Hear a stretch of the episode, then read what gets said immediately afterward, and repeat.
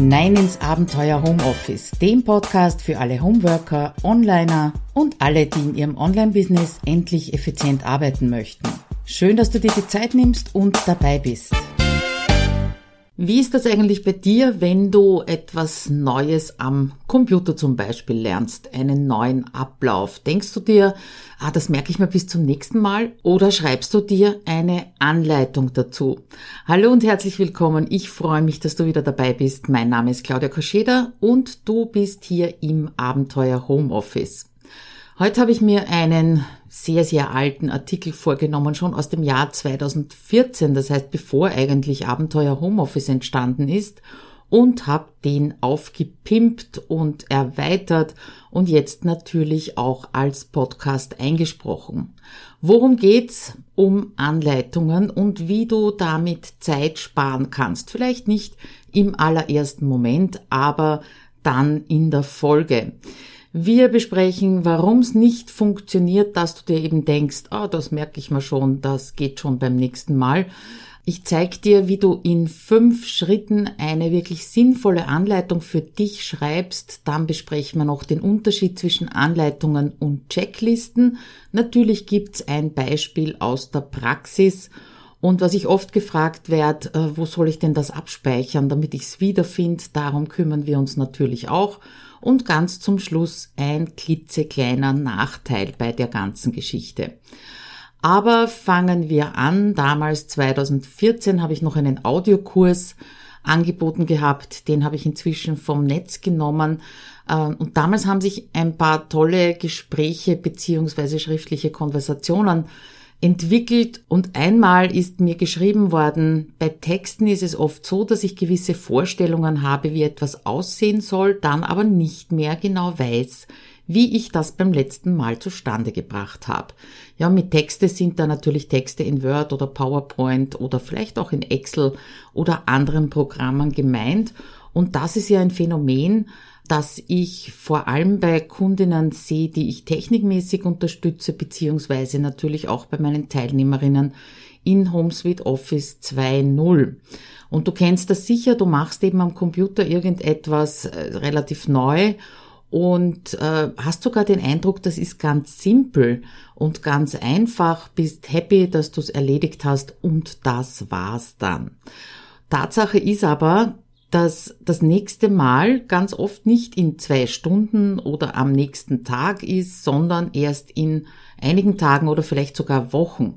Ja, und dieses Kurzzeitgedächtnis, das sich denkt, yay, war easy, das hält einfach nicht so lange, weil diese Information, äh, die du da drinnen abgespeichert hast, von vordergründig wichtigeren Dingen überlagert wird und dann, wenn es soweit ist, dass du das Ganze nochmal machen möchtest, fangst du quasi wieder von vorne an.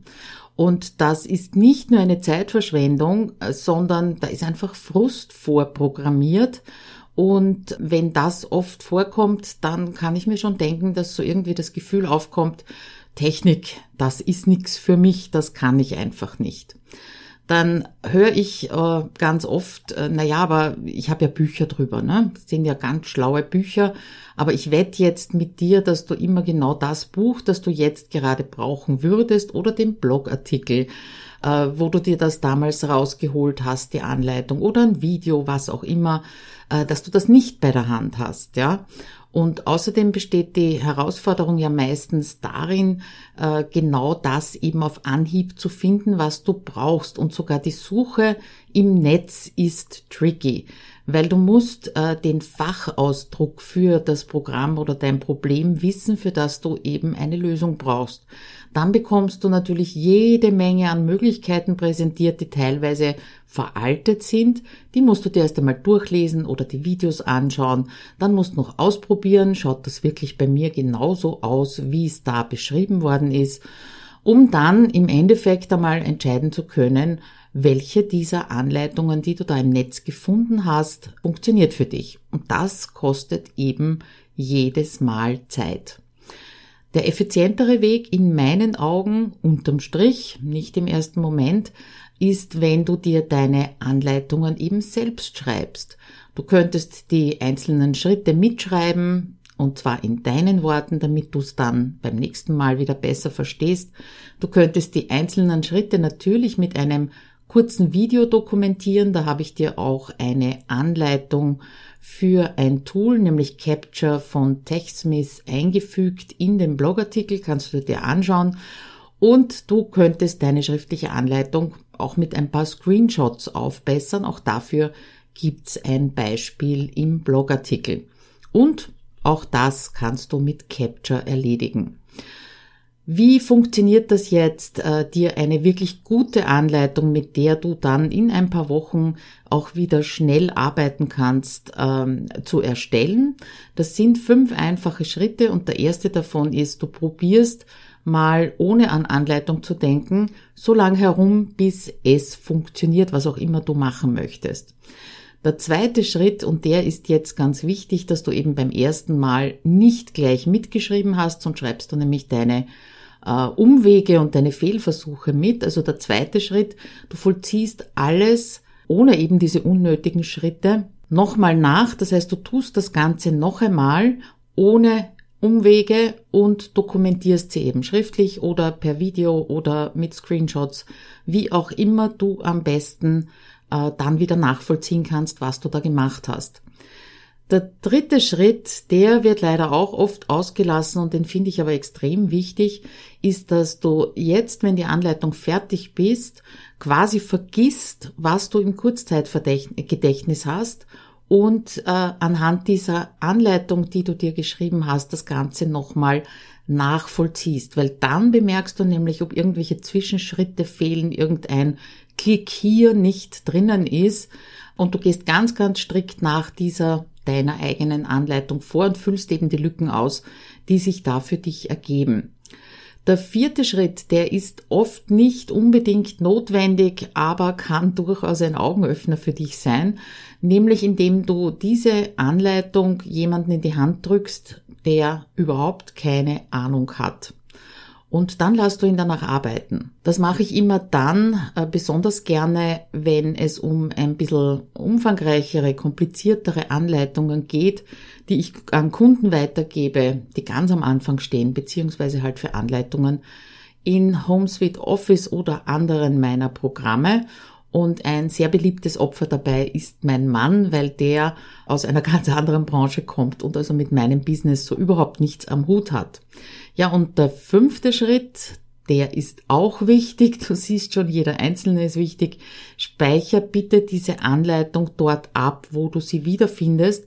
Und zwar unter einem Namen, äh, der für dich eindeutig äh, klar macht, was da drinnen ist. Ja, der also auch für dich in deinen Worten ein Suchbegriff ist. Wo ist denn jetzt der Unterschied zwischen einer Anleitung und Checklisten. Das ist auch etwas, was ich in Homes with Office eben sehr oft gefragt werde.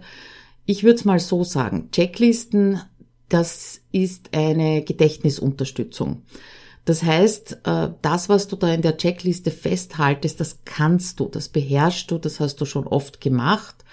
Ähm, du machst dir allerdings das Leben durch Checklisten leichter, weil äh, sie dafür sorgen, dass du keinen der notwendigen Schritte auslässt, dass du das in der richtigen Reihenfolge machst und dass du einfach weniger denken musst, weil dich die Checkliste unterstützt. Wenn es dann aber um Aufgaben geht, ist jetzt ganz egal, ob die technisch sind oder ob äh, es um einen bestimmten Ablauf geht.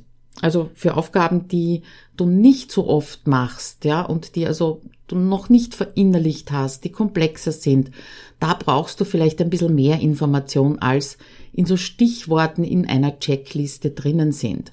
Das heißt also, mit Anleitungen sorgst du dafür, dass du nicht immer wieder von vorne anfängst, hatten wir ja schon besprochen, dass du äh, sicherer auf unsicherem Terrain unterwegs bist und dass du alles unter Anführungszeichen richtig machst. Also, dass du dir Fehler ersparst, die dann auch wieder viel Zeit kosten, um die zu finden. Also gerade bei so etwas komplexeren Dingen wie ein Freebie einrichten und mit Active Campaign arbeiten und so weiter.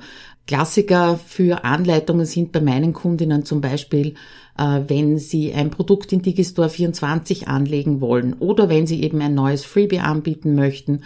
Wie ist da der gesamte Ablauf? Welche Seiten brauche ich? Was muss draufstehen?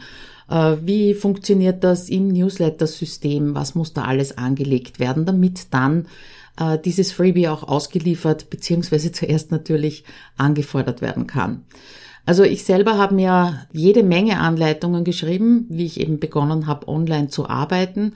Inzwischen schreibe ich sie vor allem für meinen Assistentensohn Felix, wenn es eben darum geht, dass er einen Teil meiner Arbeit übernehmen soll. Ein Beispiel für eine Anleitung für Felix eben habe ich dir auch eingebunden, weil ich überarbeite ja immer wieder meinen Trello-Kurs und auch den Zoom-Kurs. Und das Schöne bei meinem Video-Hoster Vimeo ist, dass ich hier, wenn ich Videos neu drehe, ähm, die nicht einfach neu hochlade und damit würde ich natürlich auch sämtliche Verlinkungen äh, neu machen müssen im Kursbereich, sehr, sehr mühsam, sondern du kannst Videos ersetzen auf Vimeo. Das heißt, altes weg, neues rein äh, und im Kursbereich werden dann die neuen Videos angezeigt. Ist also sehr praktisch. Und dieses Schneiden und dann eben Ersetzen der alten Videos, das übernimmt mein äh, Sohn und Assistent. Und dafür habe ich eben eine Anleitung geschrieben, die sehr, sehr detailliert ist, wie du sehen wirst. Wenn du zum Blogartikel gehst unter abenteuerhomeoffice.at schrägstrich 167 und dort auf das Bild oder den Link klickst, dann siehst du die gesamte Anleitung, die ich in diesem Fall in Evernote abgespeichert habe. Da sind wir auch gleich beim nächsten Thema. Wie finde ich denn meine Anleitungen wieder? Das ist etwas, was ich auch oft höre. Und unterm Strich ist es eigentlich völlig wurscht, wo und wie du deine Anleitungen abspeicherst. Das Einzige, was wichtig ist, ist, dass du es immer am selben Ort machst. Und vor kurzem habe ich äh, die Teilnehmerinnen von HomeSuite Office an Anleitungen erinnert. Wir sind also quasi am Ende, fast am Ende des Durchgangs, ein Monat läuft das noch und war ganz begeistert davon, dass da wirklich was zurückgekommen ist, teilweise sogar mit Screenshots ihrer Anleitungssammlungen, also Beweisfotos sozusagen. Ein paar davon habe ich dir auch eingebunden. Und daran siehst du auch, dass es völlig egal ist, ob diese Anleitungen als Word-Dateien in einem eigenen Ordner gesammelt werden, ob sie in OneNote abgelegt werden, als Trello-Kärtchen oder wie bei mir eben in Evernote. Wichtig ist, ein Ort. Trello, noch ein kleiner Hinweis, eine Bemerkung zu Anleitungen in Trello.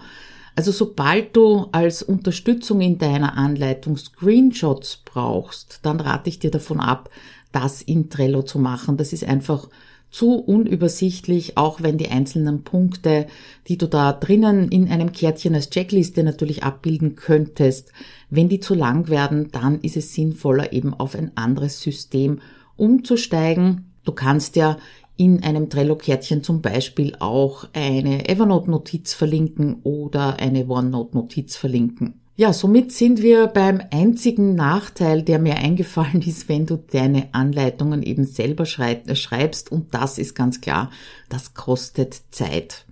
Und nach dem ersten Schritt, wenn du es also quasi einmal hinbekommen hast, bist wahrscheinlich froh, äh, dass du es hinter dir hast, Häkchen drunter unter dieser Aufgabe weitermachen zur nächsten Aufgabe.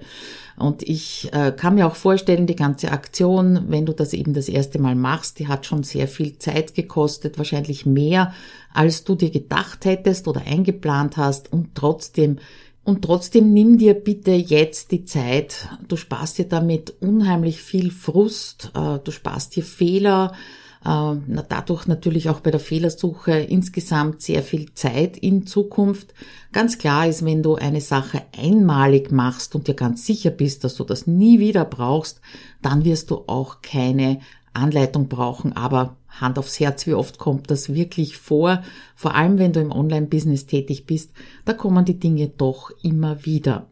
Ja, und wenn du im Netz gesucht hast nach einer Anleitung und die hat dir geholfen, dann äh, hinterlass einen dankbaren Kommentar oder ein Herzchen oder ähnliches, dann freut sich der oder diejenige, äh, die die Anleitung gemacht haben und speicher sie für dich ab. Ja, es ist nicht sicher, dass du sie bei deiner nächsten Suche wieder angezeigt bekommst und das wäre ja absolut schade. Gut, das waren meine Gedanken und meine Tipps zu Anleitungen. Wenn dir diese Episode gefallen hat und du keine mehr verpassen möchtest, dann freue ich mich natürlich, wenn du meinen Podcast abonnierst und dann hören wir uns schon wieder in zwei Wochen. Bis dann, alles Liebe, ciao.